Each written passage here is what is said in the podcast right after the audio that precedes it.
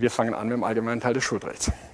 Ähm, ich bin sehr, sehr froh, dass wir so weit schon gekommen sind. Wir sind, sind wirklich gut unterwegs in, in diesem Semester.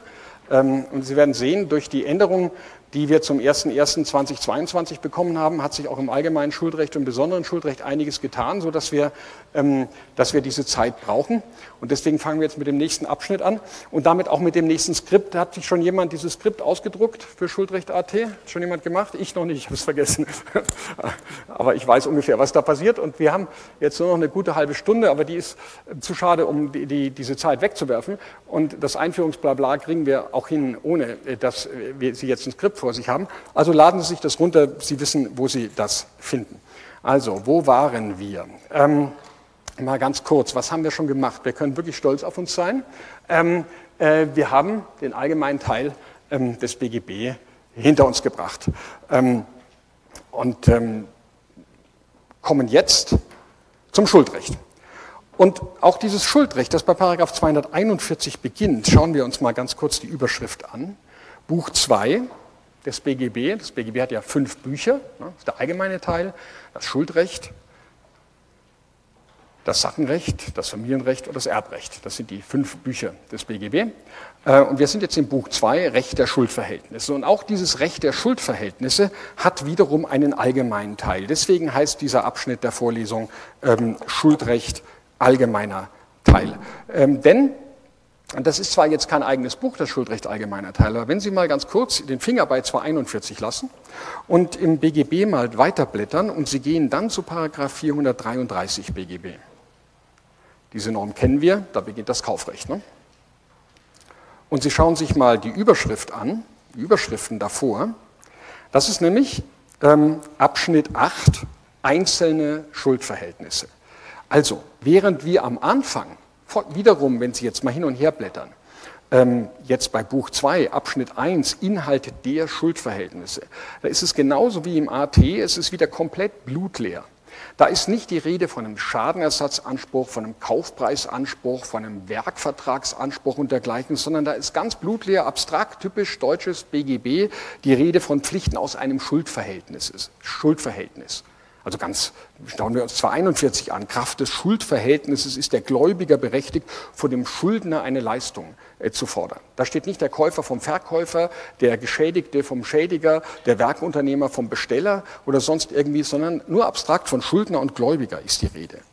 Wenn Sie sich mal ähm, weiter, wenn wir mal kurz ein bisschen weiter spazieren gehen hier vorne, etwa die Frage Leistungszeit, 271 BGB, ist eine Zeit für die Leistung weder bestimmt noch aus den Umständen zu entnehmen, so kann der Gläubiger die Leistung sofort verlangen, der Schuldner sie sofort bewirken. Ja, es kann sich im Kaufrecht die Frage stellen, wann muss eigentlich ein Verkäufer liefern? Wann muss ein Käufer zahlen? Diese Frage kann sich aber auch ähm, im Werkvertragsrecht stellen. Wann muss ein Werkunternehmer die Werkleistung erbringen? Wann muss ich einen Werkunternehmer bezahlen. Sie kann sich aber auch nach einem Verkehrsunfall stellen. Wann ist Schadenersatz zu leisten nach 823? Das kann man natürlich ähm, könnte man beim Kaufrecht reinschreiben, der Kaufpreis ist fällig, wenn, und man könnte es im Werkvertragsrecht reinschreiben, der Werkvertragsanspruch ist fällig, wenn, und im Schadenersatzrecht könnte man schreiben, der Schadenersatzanspruch ist fällig, wenn, man kann es aber auch vor die Klammer ziehen. Genauso wie wir im BGB AT alles vor die Klammer gezogen haben, weil es eben Willenserklärungen, ähm, Verjährungen und Stellvertretungen, alles, was wir gelernt haben, weil es das eben geben kann im Sachenrecht, im Schuldrecht, im Familienrecht und auch im Erbrecht. Okay? Überall kommen Willenserklärungen vor, überall können Irrtümer geschehen und, und, und, und, und. Und genauso macht das der allgemeine Teil des Schuldrechts, dass er wiederum für das Schuldrecht alles das vor die Klammer zieht, was man vor die Klammer ziehen kann, allgemein regeln kann, um hinten ähm, den ähm, äh, den besonderen Teil zu entlasten. Ich mache einen weiteren, äh, weiter, nur damit Sie eine Vorstellung kriegen, ein weiteres Beispiel. Ähm, natürlich kann man sagen, dass ein, kann man ins Kaufrecht reinschreiben, dass ein Kaufpreisanspruch erlischt, wenn der Kaufpreis bezahlt ist. Könnte man reinschreiben. Man könnte auch in 823 fortfolgende ins Deliktsrecht reinschreiben, dass ein Schadenersatzanspruch wegen Körperverletzung, dass der erlischt, wenn er gezahlt ist. Ähm, könnte man machen, kann man auch im Werkvertragsrecht reinschreiben. Aber man kann doch auch abstrakt ins BGB vorne hineinschreiben, dass ein Anspruch irgendeiner erlischt, wenn die geschuldete Leistung bewirkt wird. Genau das geschieht in Paragraph 362 BGB. Das Schuldverhältnis erlischt, wenn die geschuldete Leistung an den Gläubiger bewirkt wird. Das brauche ich nicht jedes Mal reinschreiben, kann ich vor die Klammer ziehen. Die Frage, kann ich eine Forderung abtreten? Das könnte könnte ins Kaufrecht reinschreiben, Sie sehen schon, das gähnen wahrscheinlich gleich, ne? dass man der Kaufpreisforderung abtreten kann und ins Schadenersatzrecht könnte ich es reinschreiben. Ich kann aber auch in 398 fortfolgende generell Regeln übertragen einer Forderung. Vollkommen egal, was für eine Forderung, vertragliche Forderung, gesetzliche Forderung, vollkommen egal, wo sie herkommen, die kann ich übertragen. Wie kann ich aufrechnen und dergleichen. Alle diese Dinge stehen da vorne. Das heißt, wir haben schon wieder so einen verdammten allgemeinen Teil, der vor die Klammer zieht, und das bedeutet wieder, dass es zunächst so ein bisschen so ein Melting Pot wird. Es wird am Anfang wieder ein bisschen langweilig werden. Weil der, warum machen wir Juristen überhaupt das? Warum machen wir Schuldrecht? Das Spannendste, was das BGB hat. Ja, ich kriege jetzt schon feuchte Augen. Wahrscheinlich sogar das Spannendste, was die Rechtsordnung überhaupt hat, ist allgemeines Schuldrecht. Sie werden es sehen. Ähm, warum, machen, warum machen wir denn? Warum lernen Sie Jura? Ne? Wenn alle Menschen ihre Pflichten erfüllen würden, dann bräuchte es uns alle nicht. Spannend ist doch nur der pathologische Fall. Aber jetzt stellen Sie sich mal vor, da, verliefert, da liefert ein Käufer nicht. Ähm, und ich wegen dieser Verspätung muss ich mir jetzt den Gegenstand irgendwo anders besorgen. Oder weil das Taxi nicht, bestellte Taxi nicht rechtzeitig kommt, versäume ich den Flug und weil ich den Flug ähm, versäume, versäume ich einen Geschäftstermin und weil ich diesen Geschäftstermin äh, versäume, ähm, geht mir ein Geschäft von drei Millionen durch die Lappen. Muss mir der Taxifahrer die drei Millionen zahlen? Ja, und das sind wichtige Fragen. Nur wenn ich eine Norm habe, wie etwa den Paragraph 280, der wiederum im allgemeinen Teil steht, der da sagt, verletzt der Schuldner eine Pflicht aus dem Schuldverhältnis, so kann der Gläubiger Ersatz des hierdurch entstehenden Schadens verlangen. Da muss ich doch erst mal wissen, welche Pflichten verdammt nochmal der Schuldner hat. Wann muss er denn kommen? Also wann ist denn die Leistungszeit? Und, und, und, und, und. Das bedeutet, bevor ich einen pathologischen Fall lösen kann, um zu sehen, jemand verletzt Pflichten und muss mir deshalb Schadenersatz leisten, muss ich doch erst mal sehen, welche verdammten Pflichten er hat. Und diese Pflichten stehen, soweit man sie verallgemeinern kann, im allgemeinen Teil des Schuldrechts. Und sofern man diese Pflichten nicht verallgemeinern kann, sondern sie auf das, auf das jeweilige Schuldverhältnis zugeschnitten sind, weil sie das Schuldverhältnis charakterisieren, das geht dann eben im besonderen Teil ähm, des Schuldrechts, nämlich ähm, etwa muss ein Käufer, muss ein Verkäufer mangelfrei leisten oder nicht. Was passiert, wenn er nicht mangelfrei leistet? Das ist der Unterschied zwischen Schuldrecht AT und Schuldrecht BT. Und wir werden uns bis ins Sommersemester hinein, das werden wir dieses Semester nicht schaffen, mit dem allgemeinen Teil des Schuldrechts beschäftigen und im Sommersemester dann starten, das ist das Programm dieses Grundkurses, sehen, wie weit wir schon gekommen sind, uns mit dem besonderen Teil des ähm, zu befassen. Dieses ähm, Allgemeines Schuldrecht ist schwierig, weil es extrem abstrakt ist. Wer Spaß hat an theoretischen Gedankengängen und an quasi an mathematischer, mathematischen Jura, der wird ähnlich begeistert sein wie ich. Wer, äh, wen das überhaupt nicht interessiert, der muss Disziplin bringen. Denn wer im allgemeinen Teil pennt, hat im besonderen Teil keine Chance mehr. Wirklich, das ist das Wichtige, weil da die absoluten Grundlagen für alles gelegt werden. Das heißt, alles, also ist sowieso alles wichtig. Wir glauben, jedes Mal sage ich, das ist wichtig, okay? Aber das ist nur wirklich systematisch besonders wichtig, was wir an der Stelle machen. Und deswegen appelliere ich sozusagen an Ihre Geduld, wenn wir am Anfang erstmal so, wie, so, wenn Sie die Lego-Steine sortieren. Ja, wer muss wann was machen? Und, ähm, und auch an Ihre Geduld, dass ich nicht jeden Fall am Anfang zu Ende machen kann, weil Sie natürlich wissen wollen, was passiert denn wenn. Aber zunächst müssen wir erstmal fragen, was verdammt nochmal muss denn einer wann wie tun? Tun, um dann zu wissen, was dann passiert. So, äh, so viel, ich höre mich an wie ein Pfarrer. Ähm, aber so viel als Werbung für das, was wir äh, jetzt machen werden. Bücher. Ich will es nochmal sagen, studieren ohne Buch geht nicht. Okay? Jedes Mal wieder, wenn ich das lese, hm, ich bin die letzten Tage etwas matt im Bett gelegen wenn ich im Bett lege, habe ich mein Handy und dann macht man halt, was man so macht, macht auf dem Handy. Ne? Und dann habe ich Jodel gelesen. dann habe ich gesagt, um Gottes Willen, Jura-Kanal in Jodel. Ja? Habt ihr auch kleinen Plan? Mi, mi, mi, mi, mi. Ich habe noch gar nichts gemacht. Und die Probeklausur habe ich auch nicht mitgeschrieben. Und muss ich jetzt mein Studium aufgeben? Nein, müssen Sie nicht. Okay? Ähm, für diejenigen, die jetzt irgendwie verzweifelt sind und dergleichen, müssen Sie gar nicht, aber spätestens jetzt müssen Sie anfangen. Und ähm, die Frage, die man auch immer liest, gibt es da ein Skript, geht es noch ein bisschen kürzer und so weiter, gefährlich. Okay?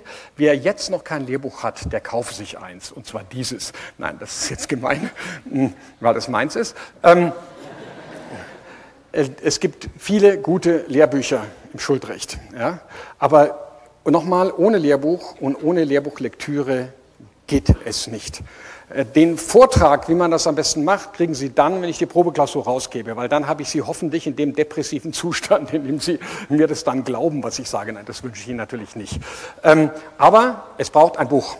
Es braucht Nachbereitung einer Vorlesung. Ich finde, Vorbereitung ist natürlich auch gut, aber, aber ich finde, das muss nicht unbedingt sein, zumindest nicht auf die Art, in der wir derzeit in, in solchen Massensituationen ähm, unterrichten. Inverted Classroom können wir hier noch nicht machen. Also Sie brauchen ein Buch. Meines ist dieses hier ähm, und dazu gibt es ein Prüfe dein Wissenband. Der ist leider ein bisschen veraltet, das gebe ich gerne zu. Ähm, es gibt aber auch andere gute Schuldrechtslehrbücher. Buch zum Film ist das, okay? Ähm, das nur ähm, am Rande. So, machen Sie mich reich, gehen Sie dieses Buch kaufen. Dass Sie das nicht falsch verstehen, man verdient durch Schreiben nichts quasi, okay? Das ist klar, jeder Taxifahrer verdient deutlich mehr als, also das sind Penningbeträge, aber egal. So, nach dieser Vorrede und diesem Appell, dass man zum Studieren ein Buch braucht. Und wer vor Büchern davonläuft, an der Uni nichts zu suchen hat, um es mal ganz brutal zu sagen, ähm, komme ich ähm, zum Einführungsblabla, hätte ich beinahe gesagt, nämlich äh, zu den Begriffen, mit denen wir anfangen. Und auch da nochmal, ich habe es schon gesagt, brauchen wir so ein bisschen Geduld.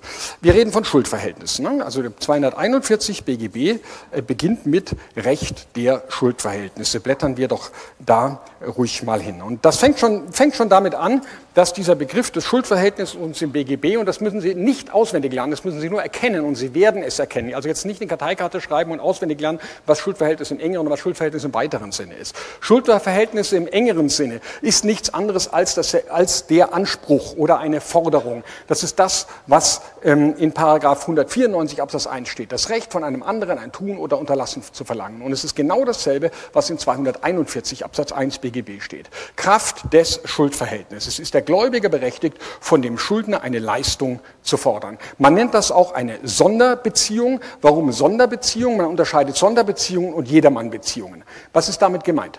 Ähm, wenn im 823 BGB steht, dass wenn ich Sie an Leben, Körper, Gesundheit, Freiheit, Eigentum oder einem sonstigen Recht schädige, dass ich Ihnen dann Schadenersatz fordere, dazu, äh, Schadenersatz schulde, dazu brauchen wir keinen Vertrag. Ich darf niemanden an Leben, Körper, Gesundheit, Freiheit und dergleichen schädigen. Das ist eine Jedermannbeziehung, das ist keine sonderrechtliche Beziehung, die äh, äh, sozusagen von den Beziehungen, die sich irgendwie unterscheidet.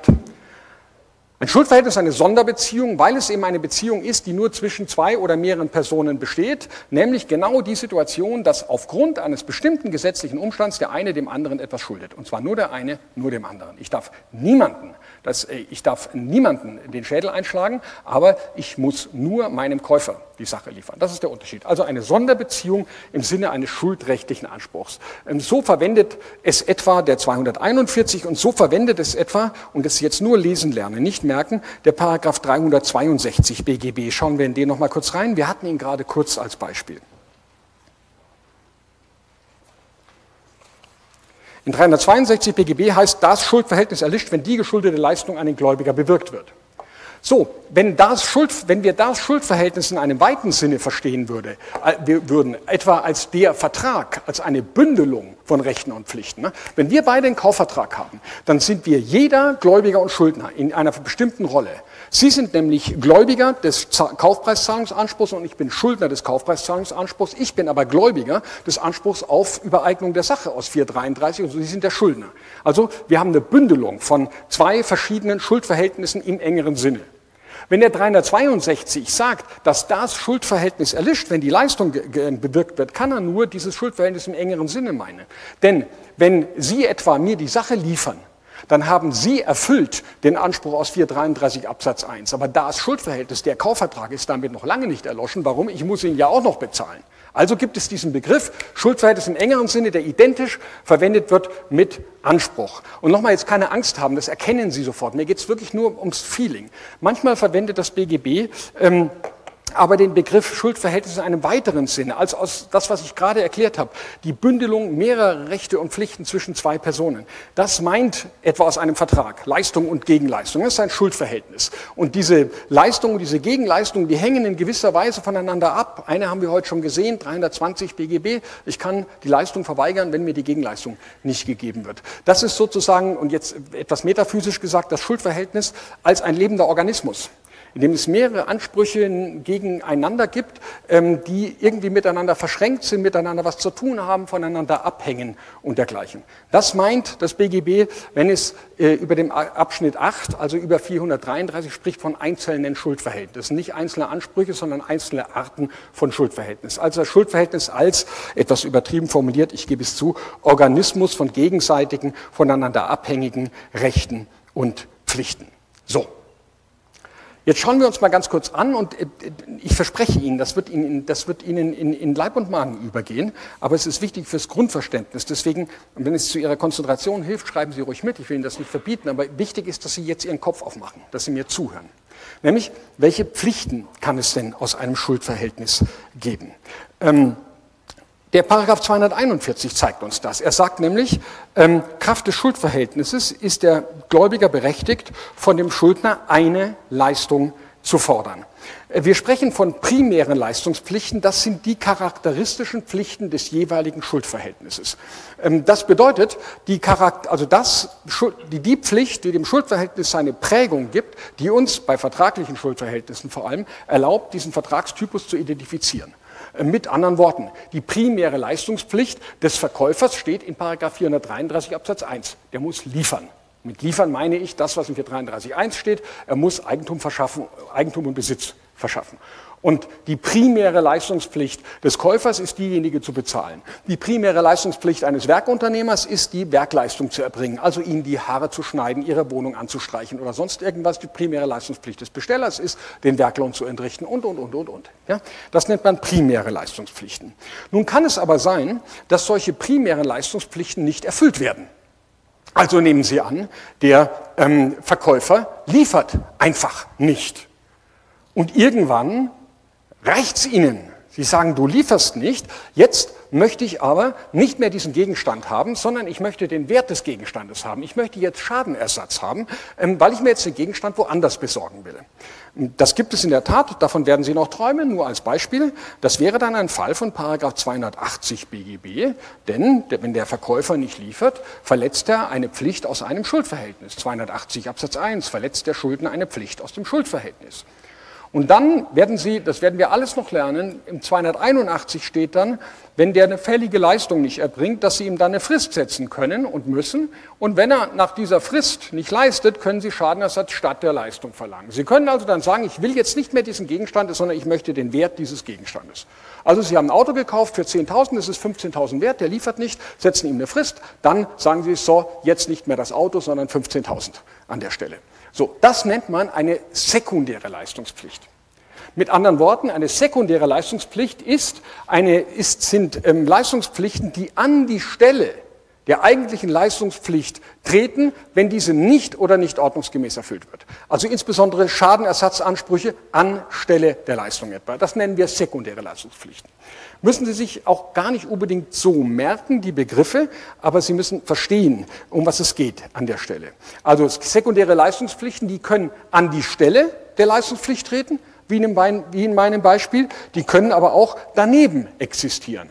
Ein anderes Beispiel. Wieder habe ich Ihnen ein Auto verkauft, wieder liefere ich nicht rechtzeitig. Ähm, Sie, wollen aber, ähm, Sie wollen aber mit diesem Auto in Skiurlaub fahren.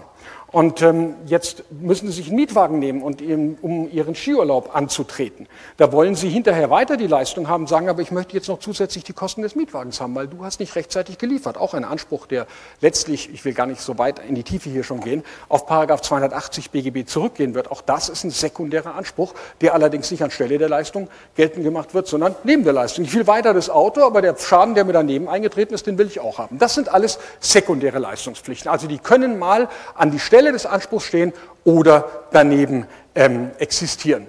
Ähm, diese Unterscheidung lassen wir an der Stelle weg. Die kommt noch, die ist gerade zu kompliziert. So, also, ein Schuldverhältnis hat Leistungspflichten. 42 Absatz 1 BGB. Kraft des Schuldverhältnisses ist der Gläubiger berechtigt, von dem Schuldner eine Leistung zu fordern. Und das ist zunächst mal die ursprüngliche Leistung und es kann passieren, wenn diese Leistung nicht, nicht rechtzeitig oder mangelhaft erbracht wird, dass dann an die Stelle oder daneben, neben diese Leistungspflicht Schadenersatzansprüche treten, die das kompensieren. Das nennt man sekundäre Leistungspflichten. 241 Absatz 2 sagt uns aber noch ein weiteres. Und auch das werde ich natürlich später noch präzisieren. Aber da heißt es, das Schuldverhältnis kann nach seinem Inhalt jeden Teil zur Rücksicht auf die Rechte, Rechtsgüter und Interessen des anderen Teils verpflichten. Das sind keine Leistungspflichten, sondern es sind im Regelfall Verhaltenspflichten. Ähm, bei denen es strittig ist, ob sie einklagbar sind, aber ihre Verletzung führt zu Schadenersatzansprüchen, also zu sekundären Leistungspflichten.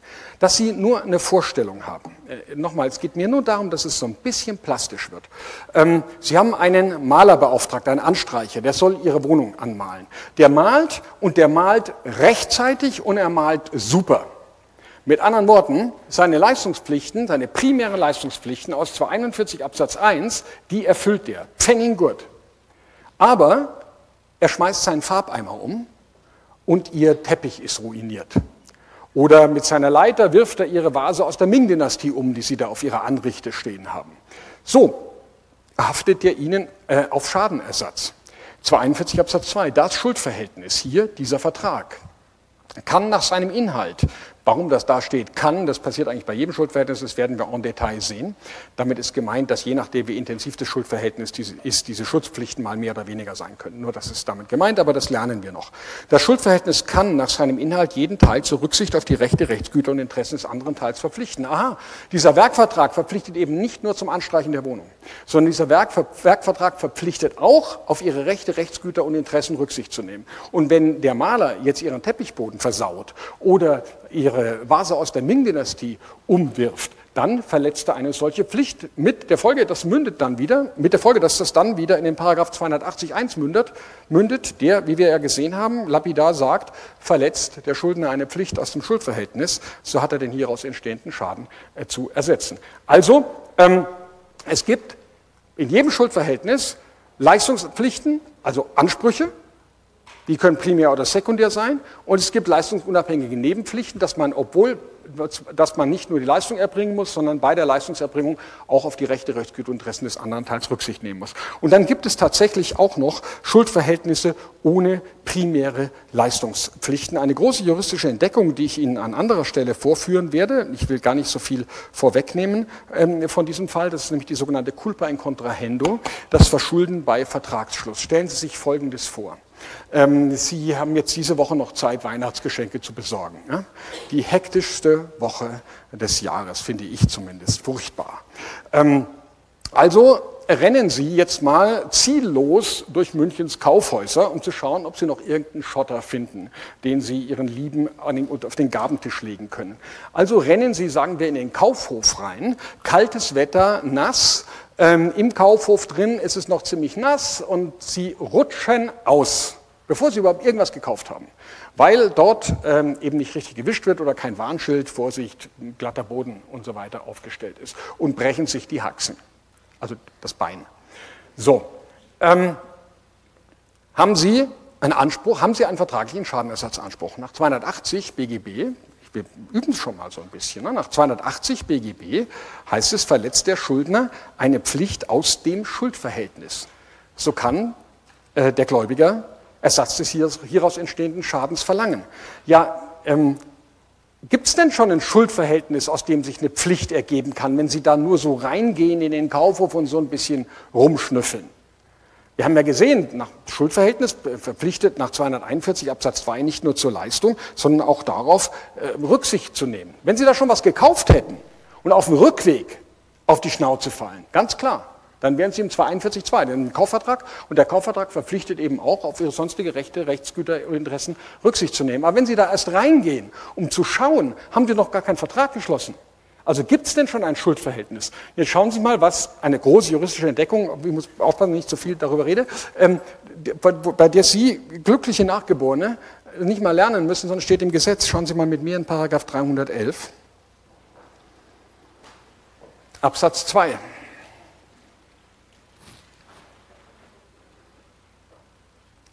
Da heißt es, ein Schuldverhältnis mit Pflichten nach 241 Absatz 2. Was ist das? Also ein Schuldverhältnis, aufgrund dessen noch niemand etwas leisten muss. Weil 42.1 sind ja diese primären Leistungspflichten. Ja?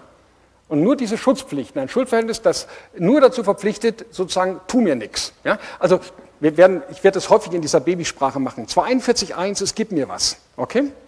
Also leiste was. 241.2 ist tu mir nichts.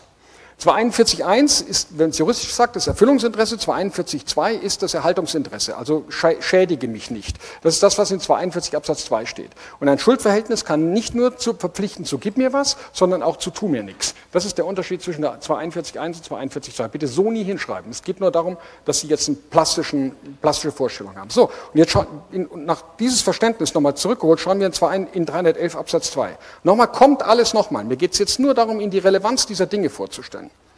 Ein Schuldverhältnis mit Pflichten nach 241.2, man kann sogar sagen, ein Schuldverhältnis nur mit Pflichten nach 241.2, also nur Pflichten mit tu mir nichts, entsteht auch durch die An Aufnahme von Vertragsverhandlungen. Naja gut, wenn Sie in den Kaufhof reingehen, nehmen Sie noch keine Vertragsverhandlungen auf, okay? Das tun Sie sicherlich nicht. Aber schauen wir mal weiter.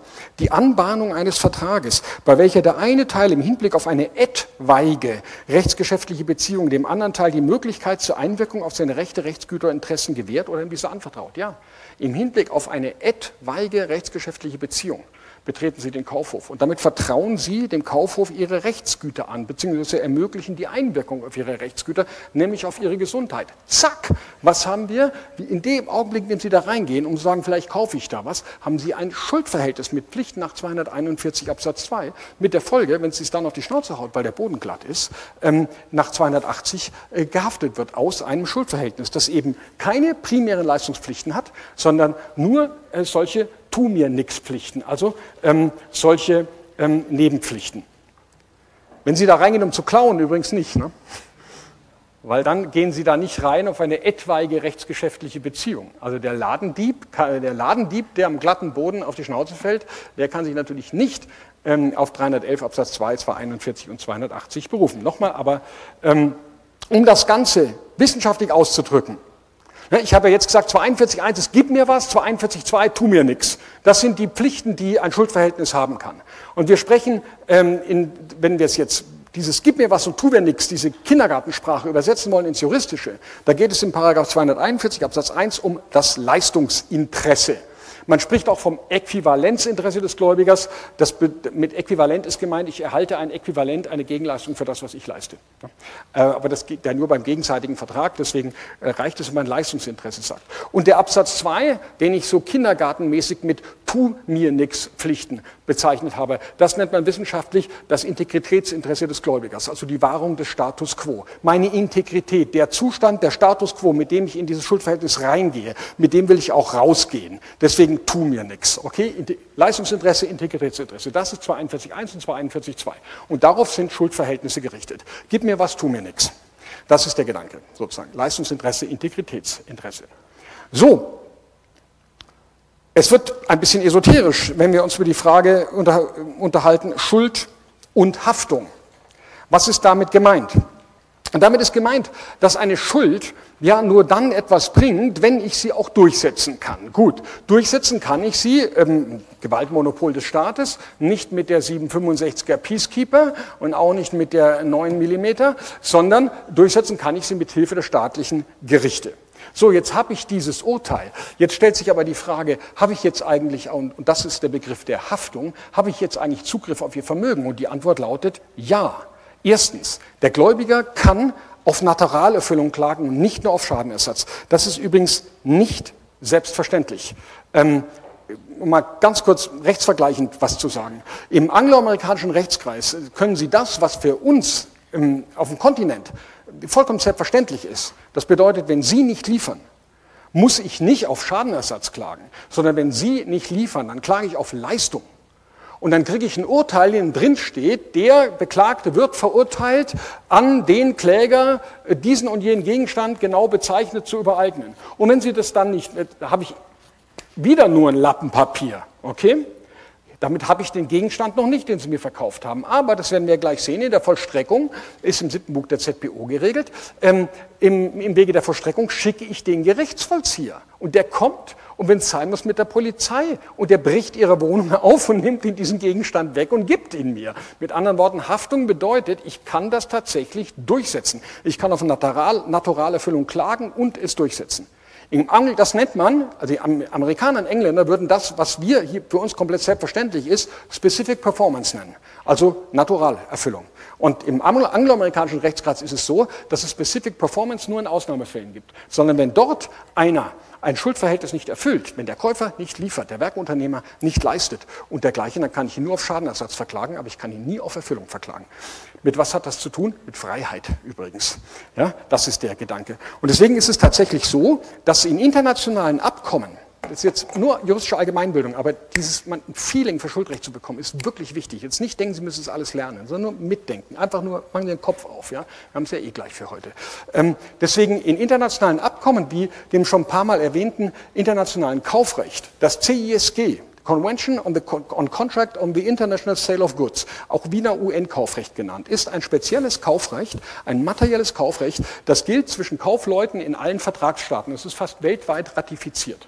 Und wenn ich so ein Übereinkommen mache und ich möchte, dass das weltweit ratifiziert ist, dann weiß ich schon, dass mir der gesamte angloamerikanische Bereich nicht mitspielt, wenn ich da eine Specific Performance reinschreibe. Also wenn ich da reinschreibe, dass man Naturalerfüllung verlangen kann. Schauen Sie, was im UN-Kaufrecht steht im Artikel 28. Ist eine Partei nach diesem Übereinkommen verpflichtet, von der anderen Partei die Erfüllung einer Verbindlichkeit zu verlangen, berechtigt, Entschuldigung, von der anderen Teil die Erfüllung einer Verbindlichkeit zu verlangen, so braucht ein Gericht eine Entscheidung auf Erfüllung in Natur nur zu fällen, wenn dies auch nach seinem eigenen Recht bei gleich, wenn es dies auch nach seinem eigenen Recht bei gleichartigen Kaufverträgen täte. Also in internationalen Übereinkommen macht man tatsächlich da manchmal einen Vorbehalt. Und in einem Gott sei Dank toten Entwurf eines äh, Common European Sales Law, den es vor fünf, sechs Jahren gab, äh, wurde tatsächlich auch die Naturalerfüllung extra noch reingeschrieben. Ja, einfach für uns komplett selbstverständlich, aber rechtsvergleichend ist das nicht. So, Erklagbarkeit nützt mir nichts, wenn ich nicht auch vollstrecken kann. Denn wenn ich ein Urteil habe, in dem drin steht, Sie sind verpflichtet, mir den Kaufgegenstand etwa zu beeignen, ich habe es vorhin schon gesagt, habe ich den immer noch nicht in der Hand, sondern zunächst mal nur ein, ähm, ein Lappen Papier. Und das regelt, ich habe vorhin gesagt, das siebte Buch ist falsch, Entschuldigung, das achte Buch ZBO regelt das, nämlich das Recht der Zwangsvollstreckung. Und da kann ich grundsätzlich jedes Urteil, grundsätzlich mit Ausnahmen, jedes Urteil zwangsweise in Natura vollziehen. Ja? Mit Gewalt, auch natürlich mit Hilfe staatlicher Gewalt, nicht eigener Gewalt. Das heißt, Schuld zieht Haftung nach sich. Schuld ohne Haftung muss die Ausnahme sein, weil Schuld ohne Haftung ein zahnloser Tiger ist. Ne? Also selbst bei, das geht natürlich an Grenzen, wenn es um nicht vertretbare Handlungen geht. Also wenn ähm, nicht vertretbare Handlungen sind Handlungen, die nicht ein anderer machen kann. Also wenn Sie zum Beispiel ähm, bei mir äh, schulden, die Wand anzustreichen und Sie machen das nicht, ja gut, dann kann ich äh, einen anderen Maler holen und lasse Sie das dann bezahlen. Das ist kein Problem. Aber wenn es nicht ums Anstreichen der Wand geht, sondern Sie sich verpflichten, mich zu porträtieren, weil Sie ein Künstler sind, dann ist es nicht vertretbar. Das ist keine Handlung, die ein anderer für Sie machen kann. Selbst sowas kann ich vollstrecken. Kann eine Handlung durch einen Dritten nicht vorgenommen werden, so ist, wenn sie ausschließlich von dem Willen des Schuldners abhängig ist, durch Zwangsgeld oder zwangshaft jemand dazu zu zwingen, äh, dieses zu tun. Das geht tatsächlich. Allerdings Absatz 3, da kommt bei uns auch dann die Grenzen der Freiheit rein. Im Falle der Verurteilung zur Leistung von Dienst aus einem Dienstvertrag findet das keine Anwendung. Also wenn mein Arbeitnehmer nicht kommt und dann kann ich ihn nicht verurteilen, die Arbeitsleistung zu erbringen und dann mal eben in Zwangshaft stecken. Das geht nicht. Okay? Aber das gibt es tatsächlich als äh, Zwangsmittel. Nur einmal, nur sechs Monate, aber immerhin. Schuld ohne Haftung wäre, ich habe es vorhin schon gesagt, ein zahnloser Tiger. Und deswegen gibt es nur ganz, ganz seltene Fälle, ähm, in denen es eine Schuld ohne Haftung gibt, in der also ähm, eine Leistung zwar geschuldet wird und auch nicht zurückgefordert werden kann, wenn sie erbracht ist, aber ähm, nicht äh, eingeklagt werden kann. Beispiele sind Heirats- und Partnervermittlung. Schauen Sie mal in 656 BGB, mein Lieblingsrechtsgebiet, aus vielen Gründen. Weil sich da so viele schöne Fragen stellen, nur deshalb, nicht Sie mich falsch verstehen.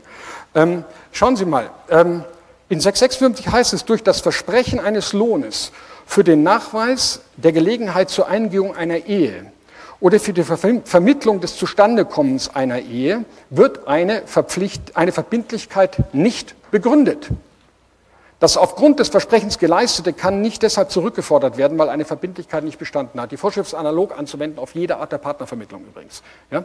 Was bedeutet das? Der Partnervermittler, der kann seinen Lohn nicht einklagen. Wenn Sie aber gezahlt haben, können Sie nicht sagen, ich habe es nicht geschuldet, gebt es mir zurück. Das ist eine Schuld ohne Haftung.